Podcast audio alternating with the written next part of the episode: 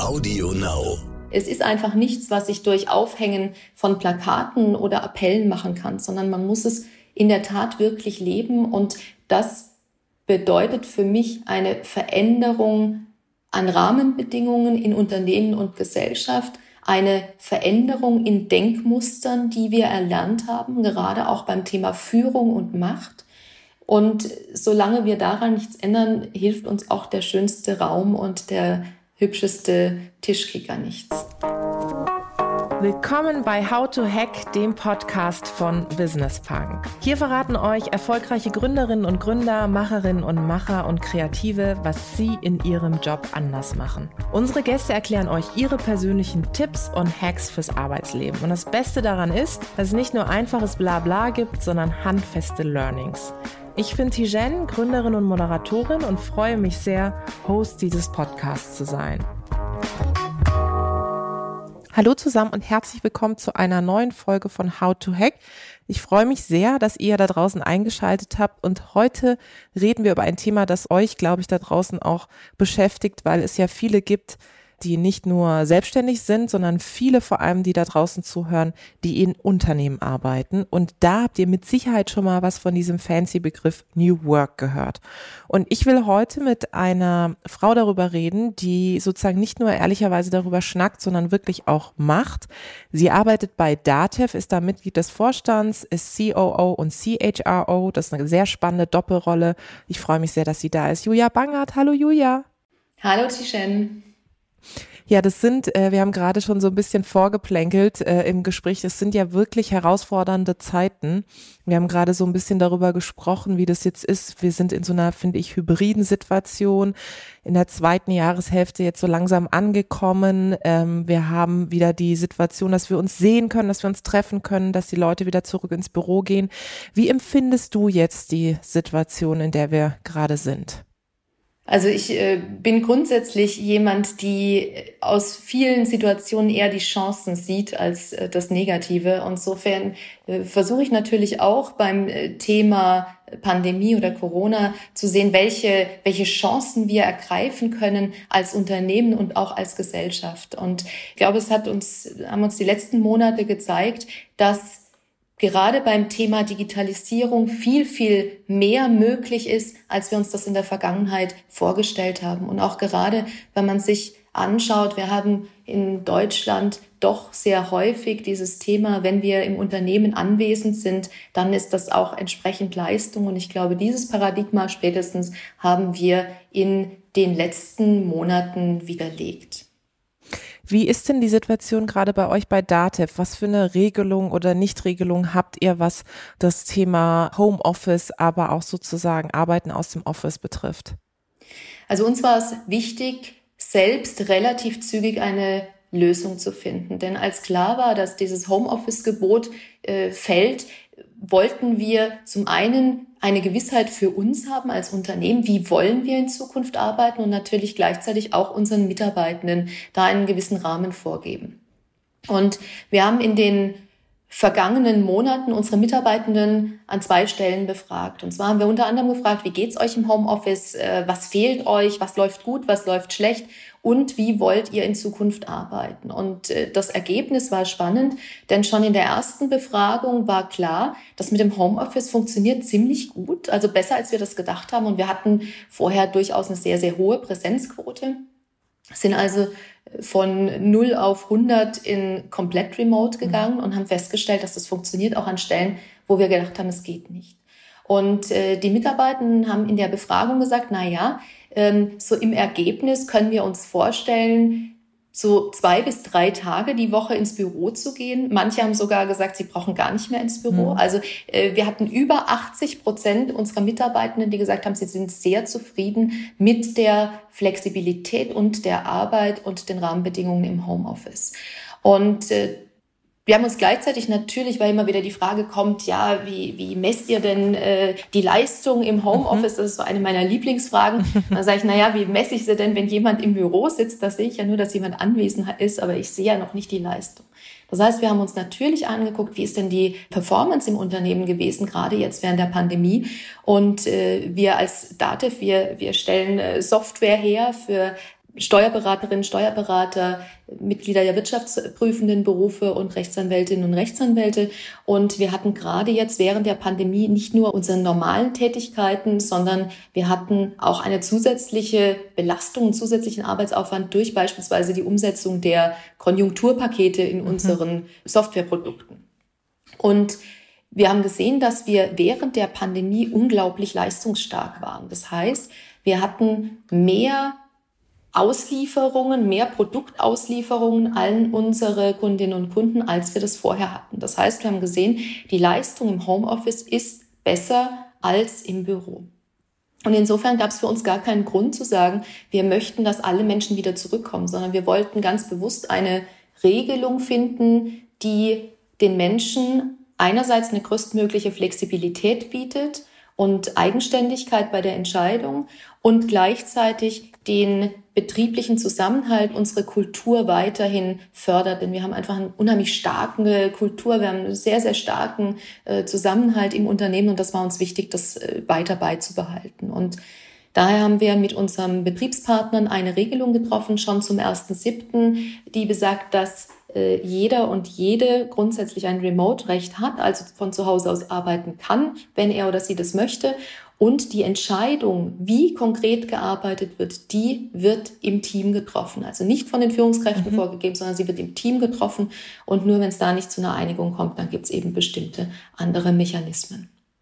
Das ist super spannend, was du sagst, weil es natürlich gerade, finde ich, auch für die deutsche Unternehmenslandschaft äh, eine große Herausforderung ist, sind wir doch so geprägt, dass wir sagen, okay, nur wer irgendwie vor Ort ist, wer im Office ist, also die berühmte Präsenzkultur, wer da ist, der arbeitet auch. Und jetzt plötzlich ist es so, es geht zwar wieder, dass wir wieder zurückgehen können, trotzdem sagen, ehrlicherweise zu Recht viele, jetzt habe ich mich so organisiert, dass das alles funktioniert und ich hätte gern die Flexibilität.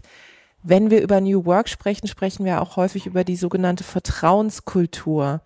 Glaubst du, dass diese Zeit Unternehmen dazu bringt, stärker den Mitarbeitenden zu vertrauen oder dass es eher gerade sichtbar macht, welche Unternehmen oder welche Kulturen den Mitarbeitenden eigentlich kein Vertrauen schenken und noch daran arbeiten müssen? Also ganz grundsätzlich ist äh, für mich New Work äh, ein Synonym für innovative Arbeitsansätze und natürlich auch für Offenheit und Vertrauen als Konzept und für die Bereitschaft, sich zu wandeln, um natürlich Erwartungen von Markt und Kundinnen und Kunden äh, zu übertreffen und um eben nicht stehen zu bleiben. Das heißt, wir müssen in Unternehmen gedanklich bereit sein, uns immer wieder neu zu erfinden. Und das gilt natürlich auch für das Thema der Führung. Und wir sehen, dass sich das Thema Führung deutlich verändert und auch die Erwartungen, die Mitarbeiterinnen und Mitarbeiter an Unternehmen haben. Es geht eben nicht nur darum, einen Job zu haben und ein Gehalt zu bekommen, sondern es geht um Themen wie Nachhaltigkeit, wie Diversität, wie äh, welche Möglichkeiten äh, schaffe ich, welche Rahmenbedingungen habe ich in einem Unternehmen, um wirklich äh, das Thema New Work zu leben, also um mehr Entscheidungsfreiheit beispielsweise bei den Menschen zu haben und nicht top-down zu arbeiten. Und ich glaube, dass wir mit den äh, alten Herangehensweisen, die wir in der Vergangenheit haben, keine erfolgreichen Unternehmen in eine erfolgreiche Zukunft führen werden. Was ist das, was äh, du so in den letzten Monaten, eigentlich äh, jetzt auch in den letzten anderthalb Jahren, muss man ja sagen, so am meisten gelernt hast in puncto New Work? Was ist das, was dich auch vielleicht durch diese Zeit getragen und auch geprägt hat? Ich habe in den letzten Jahren gelernt, dass der Mehrwert von Offenheit und Transparenz sowohl extern wie auch intern unheimlich groß ist.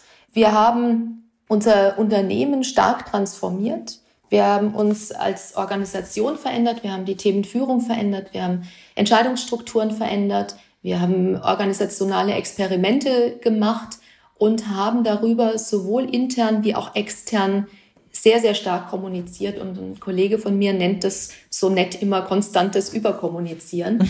Und äh, da war durchaus die Sorge, naja, ist es richtig schon mit Dingen, wo wir noch gar nicht wissen, ob sie wirklich funktionieren und ob sie auch für uns passen, darüber schon auch mit, mit extern zu sprechen. Also ist das nicht ein Risiko?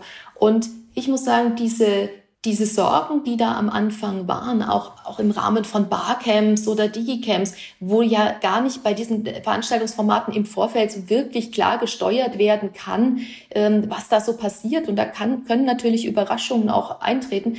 Und an wirklich keiner Stelle sind diese Sorgen, die da am Anfang mal da waren, eingetreten. Das heißt, aus meiner Sicht Offenheit und Transparenz sind gerade im Veränderungsprozess, gerade im Rahmen einer digitalen Transformation absolut essentiell und es funktioniert hervorragend, auch wenn es am Anfang zugegebenermaßen etwas Überwindung kostet. Das glaube ich sofort. Und du hast gerade die ähm, Themen oder gesellschaftspolitischen Themen wie auch Diversität und Nachhaltigkeit angesprochen. Hast du denn das Gefühl, dass jetzt auch in der letzten Zeit diese Themen stärker, sage ich mal, zutage gekommen sind und Unternehmen sich auch aufgrund der verändernden, auch gesellschaftlichen Herausforderungen, sie stärker mit diesen Themen beschäftigen?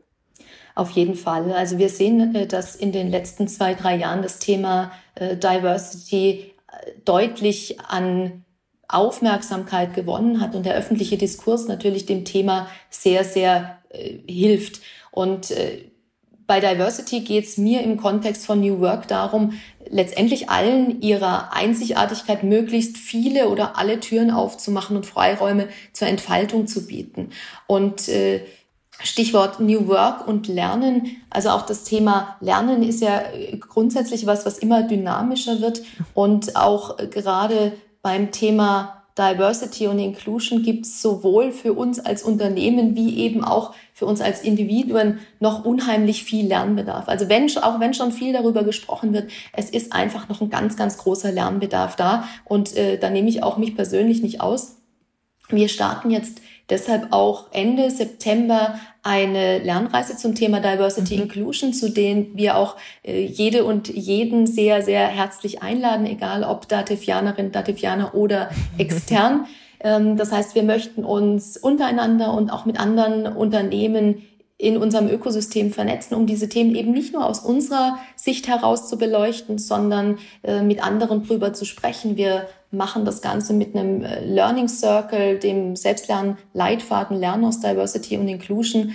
Und äh, ja, ich freue mich schon sehr drauf und wer Interesse hat, kann einfach mal nach dem Learning Circle Diversity googeln, denn findet man direkt die Seite auch dann äh, zur Anmeldung. Und ja, es tut sich schon einiges aber ich bin auch gleichzeitig der festen Überzeugung, dass ich auch noch deutlich mehr tun muss. Das heißt, für mich ist es eben kein Sprint, sondern eher ein Marathon, um das Thema Diversität auch in den Organisationen zu verankern. Ich weiß nicht, ähm, wie du das wahrgenommen hast, so auch in der letzten Zeit, in der Diskussion rund um New Work, ist sehr häufig so, dass man irgendwann denkt, okay, jeder nimmt das in den Mund und weiß eigentlich gar nicht, A, was es heißt und wie man es auch wirklich ausfüllt. Was ist so ein Mythos rund um New Work, den du immer wieder hörst, wo du auch denkst, das hat eigentlich mit der Realität nicht so wahnsinnig viel zu tun? Ja, also das äh, ist äh, das typische Bällebad und der Tischkicker und ich habe irgendwie schicke Arbeitsumgebung und ich hänge ein paar Plakate auf und habe ein paar Buzzwords bereit, äh, dass es möglichst agil klingt. Also zum einen ist es so, dass New Work aus meiner Sicht mittlerweile wirklich einen gewissen Buzzword-Charakter hat und es ist wichtig, dass man es eben für sich selbst definiert. Ähnlich ist das Thema mit Agilität und agilem Mindset, also auch auch die Frage, haben wir in Deutschland ein agiles Mindset oder können wir in Deutschland New Work? Und meine größte Sorge ist irgendwie, dass wir mal eine agile ISO oder eine DIN-Norm einführen. Und einführen ist schon genau der richtige Begriff, denn an dem Tag spätestens werden wir in Deutschland Agilität eingeführt und auch gleichzeitig getötet haben. Also es ist einfach nichts, was ich durch Aufhängen von Plakaten oder Appellen machen kann, sondern man muss es in der Tat wirklich leben und das bedeutet für mich eine Veränderung an Rahmenbedingungen in Unternehmen und Gesellschaft, eine Veränderung in Denkmustern, die wir erlernt haben, gerade auch beim Thema Führung und Macht. Und solange wir daran nichts ändern, hilft uns auch der schönste Raum und der hübscheste Tischkicker nichts ist es ganz spannend, was du mit Führung und auch Macht und Abgabe sozusagen erzählst, weil das fehlt mir zum Beispiel im Bereich New Work, dass wir gern an dieser Oberfläche diskutieren, genau das, was du gesagt hast, Tischkika, wir duzen uns, wir haben alle weiße Turnschuhe an. Aber am Ende des Tages reden wir nicht darüber, dass New Work auch heißt, Macht und Entscheidungsprozesse neu zu verteilen.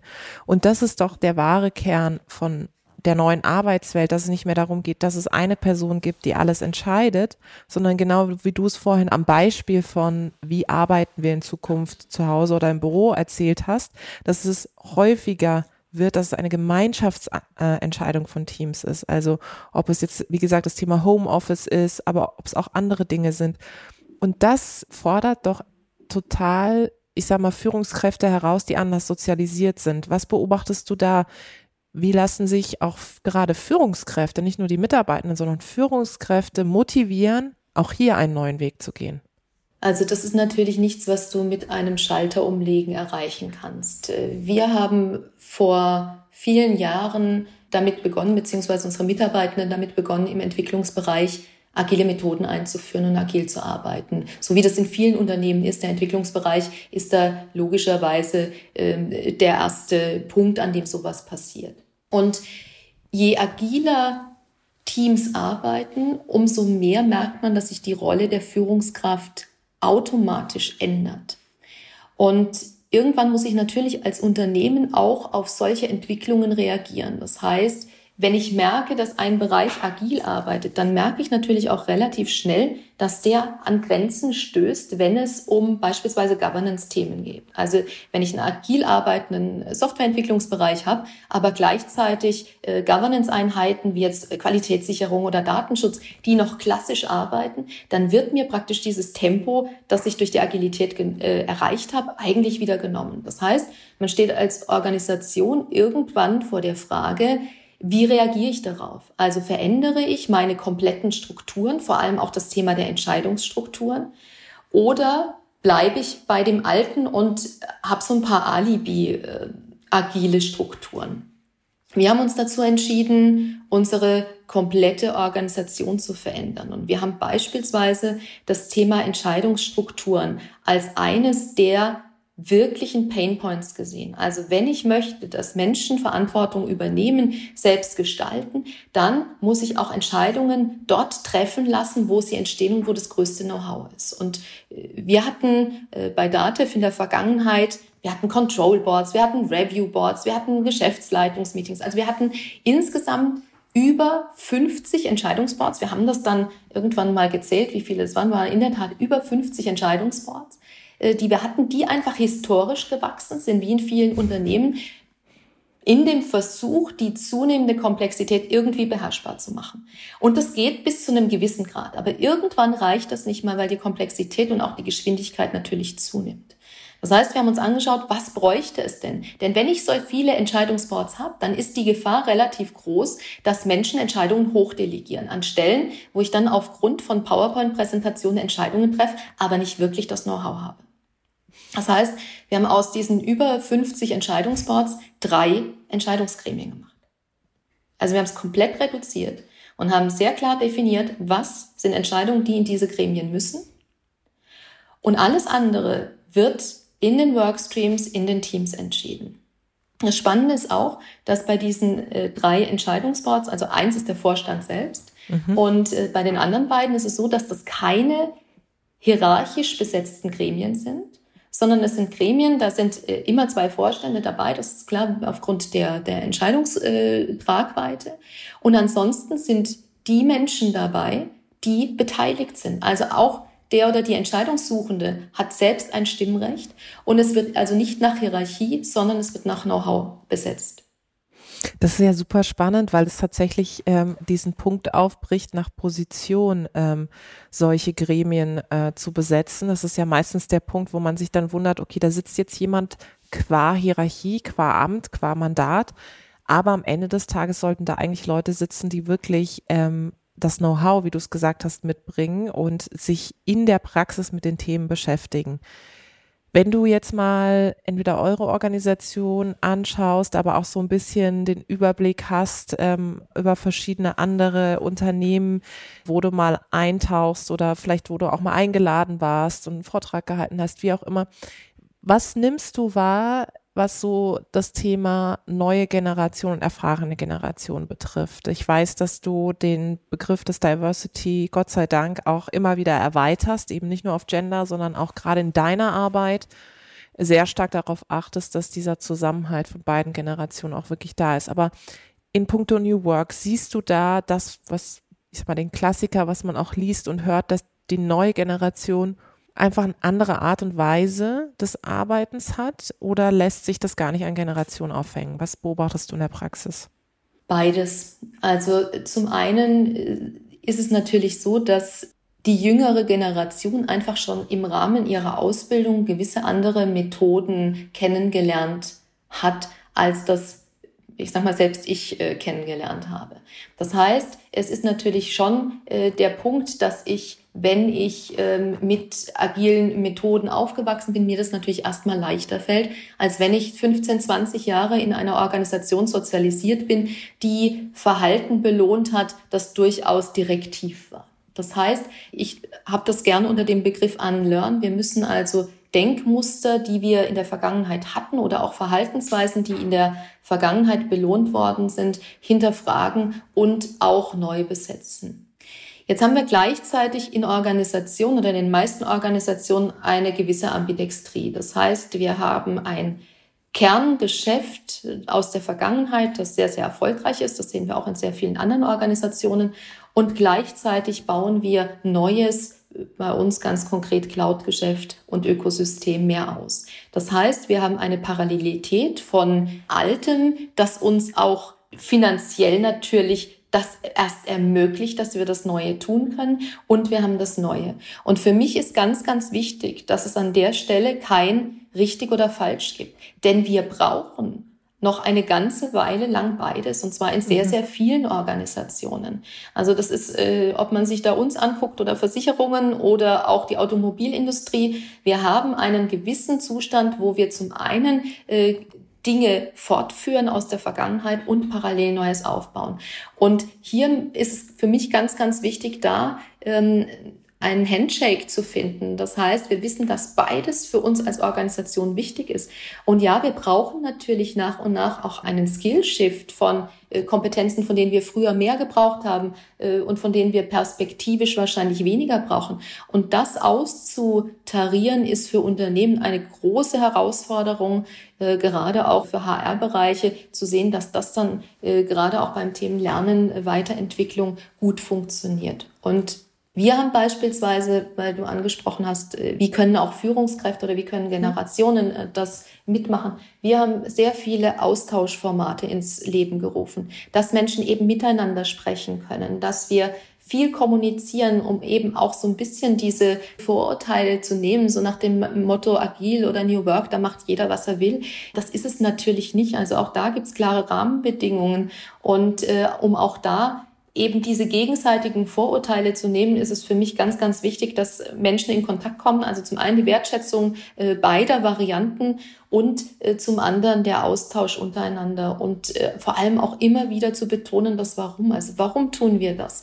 Es ist kein Selbstzweck und wir machen auch nicht New Work und agil, weil es gerade in ist oder weil es andere machen, sondern es muss natürlich zu einem selbst passen und darüber zu sprechen ist für mich ein ganz essentieller Faktor. Du hast es schon angesprochen, es braucht diese Austauschformate und wenn wir über New Work reden, reden wir auch relativ schnell über eine Fehlerkultur, die wir ja in Deutschland lange Zeit ehrlicherweise nicht so stark hatten, die aber immer, immer stärker kommt. Und ich glaube übrigens auch, dass gerade die letzten anderthalb Jahre uns in puncto Fehlerkultur sehr geprägt haben, weil wir vieles neu machen mussten, vieles neu definieren und häufiger auch mal hingefallen sind.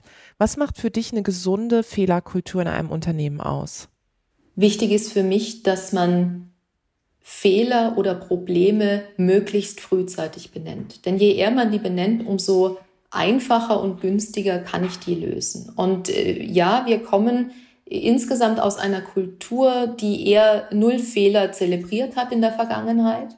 Und ich kann mich noch erinnern, als wir, wir hatten das Thema Fehlerkultur sehr stark thematisiert und haben Menschen motiviert zu sagen, wenn ihr Dinge seht, die nicht gut laufen oder wenn ihr seht, dass irgendwo Fehler sind, also nicht das Denunzieren von anderen, mhm. sondern Fehler in, im System, in Rahmenbedingungen, die wir verändern können, damit Dinge besser werden, dann weist uns bitte drauf hin.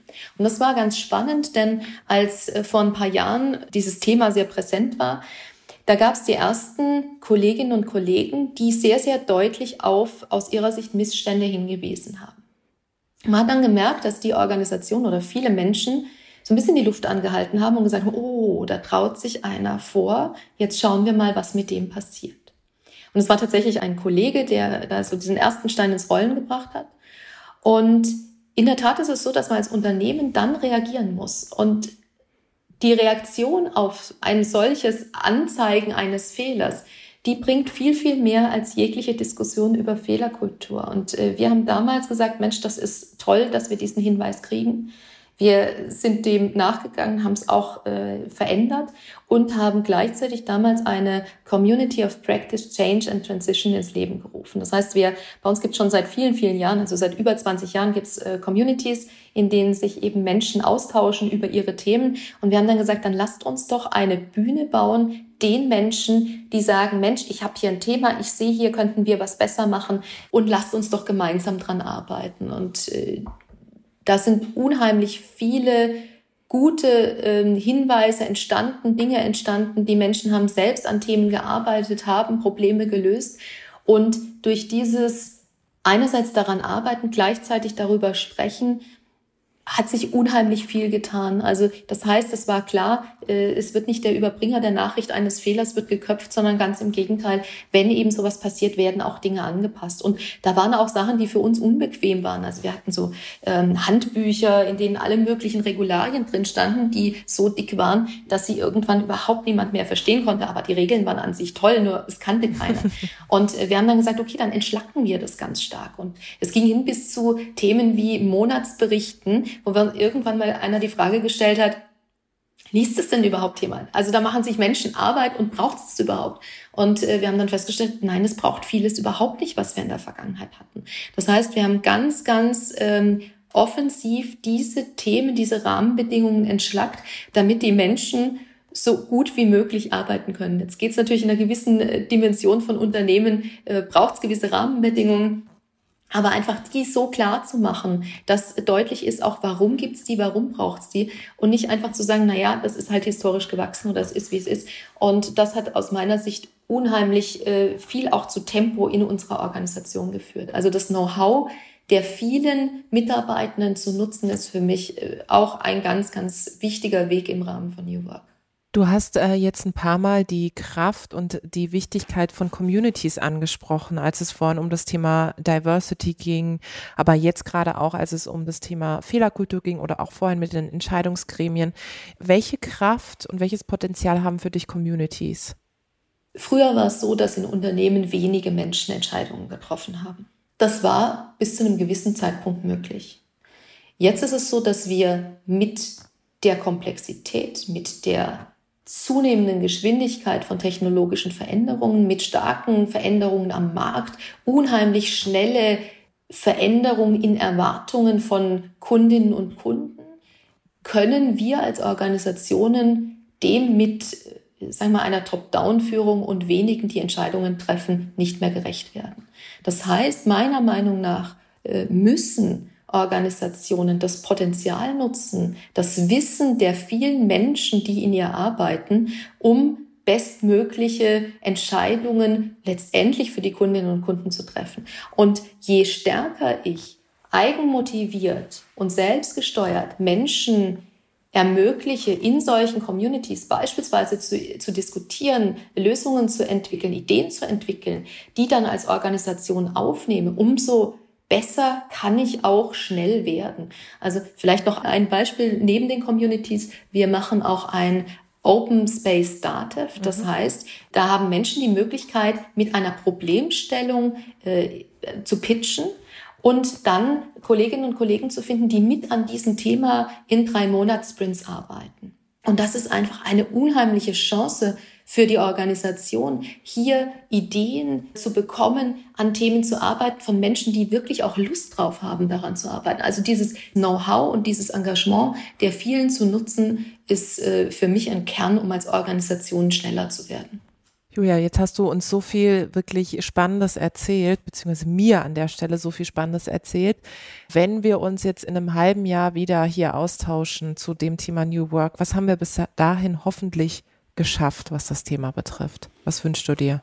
Also ich wünsche mir, dass äh, wir in eine zumindest arbeitsmäßige gewisse Normalität kommen, dass wir als Unternehmen und auch als Individuen lernen, dass es keinen Endzustand oder keinen finalen Zustand von Organisationen mehr gibt und dass Lernen und auch Diversität ein ganz normaler Bestandteil unseres Alltags sind. Das finde ich klingt sehr gut. Das heißt, wir haben allerspätestens dann ein Date. Ich glaube, wir werden uns aber vorher auch noch mal sehen, sowohl digital als auch analog. Liebe Julia, vielen, vielen Dank für das Eintauchen und vor allem ehrlicherweise finde ich für das sehr authentische Eintauchen in das Thema New Work. Dankeschön. Vielen Dank.